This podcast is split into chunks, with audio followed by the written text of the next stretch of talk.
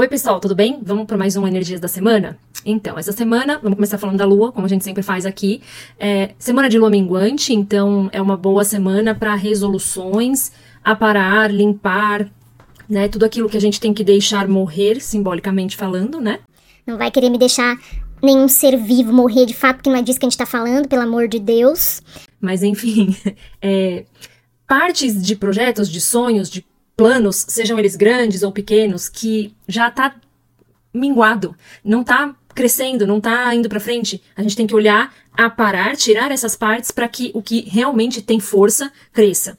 Especialmente quando a gente está falando de uma lua que vai minguar em Ares. Então, às vezes a gente precisa de coragem, de autonomia, né? Tomar a frente da nossa responsabilidade nesses projetos para, enfim, fazer as limpas que tem que fazer, fazer as podas, rever, é, replanejar, reestruturar, tudo isso tem muito a ver com a lua minguante. Então, com relação à lua, é o que a gente tem para essa semana. Ela vai passar aí de Ares para Touro, então eu sempre digo que depois que a gente fez essa limpa com coragem e confiança, com autonomia, o que fica começa a ganhar força, porque Touro é a semente que é Ares, crescendo, ganhando força, ganhando vida, dando os pequenos brotos, né?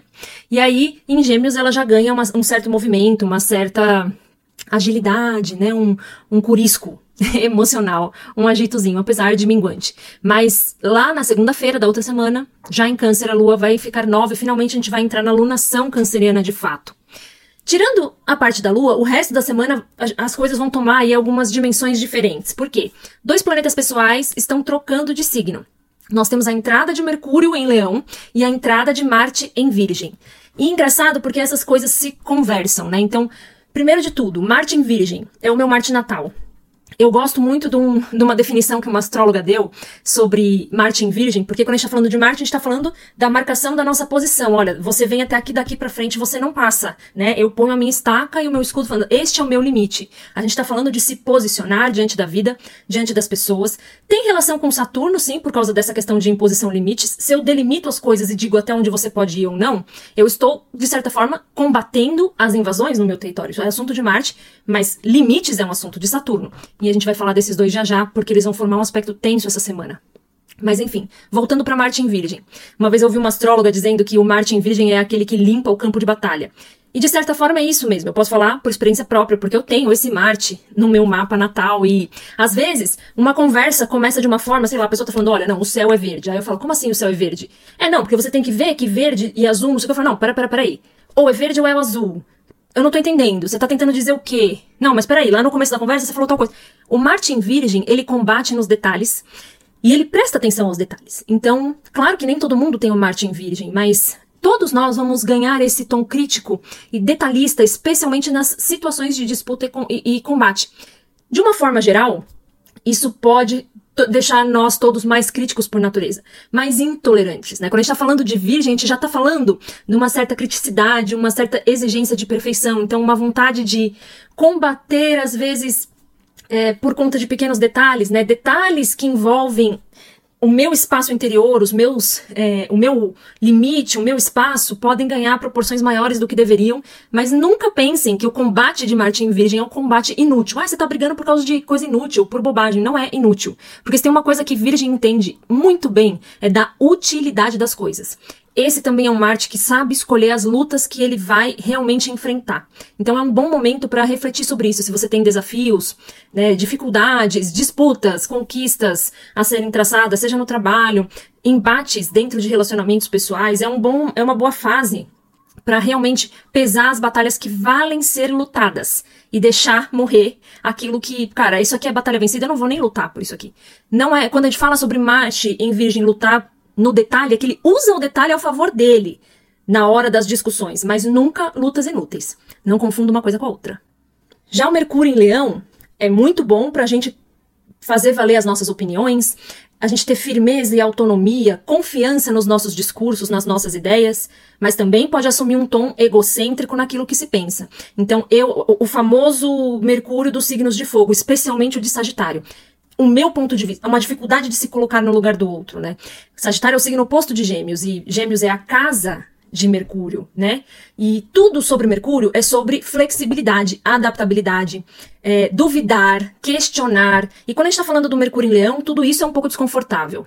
Então, nosso discurso, o nosso pensamento, as nossas ideias podem assumir um tom autoritário, um tom egocêntrico. Claro, né, eu tô falando do exagero. Tem o lado luz e o lado sombra, como sempre. Mas como a gente já tem esse Marte em Virgem, com essa coisa da criticidade um pouquinho aumentada, como a gente tem esse Mercúrio entrando em Leão, e Digo mais, Marte fazendo uma oposição com Saturno. Lembra que Saturno está lá no comecinho do signo de Peixes? Virgem é o signo oposto. Marte no comecinho de Virgem, Saturno no comecinho de Peixes, logo eles estarão opostos por uma janela de tempo. Sempre que estamos falando de Marte e Saturno em oposição, nós estamos falando de a vida nos cobrando e nos colocando em situações em que vamos ser testados no que se trata de disciplina e força. Como assim? Né? É como se disciplina estivesse de um lado e força do outro. Eu li uma vez um texto no Facebook, agora não vou me lembrar o nome do astrólogo ou astróloga que fez, comparando essa oposição de Marte e Saturno com os desafios de um corredor de Fórmula 1. Ele precisa da disciplina, ele precisa ser prudente, ou seja, ele precisa do elemento saturnino ali para não se estrupiar e morrer num acidente, mas ele precisa de força, coragem e ousadia para também ganhar a corrida. Ganha a corrida quem equilibrar melhor disciplina e força. Marte e Saturno. É um aspecto tenso importante porque nós estamos falando, nos termos da astrologia antiga, de do pequeno e do grande maléfico. Dos dois planetas que simbolizam testes, provas, desafios. Eu diria que é um teste de paciência, né? Então todos nós podemos ficar um pouquinho mais irritados, mais é, imprudentes, né? Então nós já temos aí o Mercúrio assumindo uma posição mais autoritária e pouco voltada para o outro, para ouvir o outro, para se colocar no lugar do outro, né? Pouco empática, pouco flexível, aliás, quase nada flexível, né? Leão não é, não tem muito essa característica.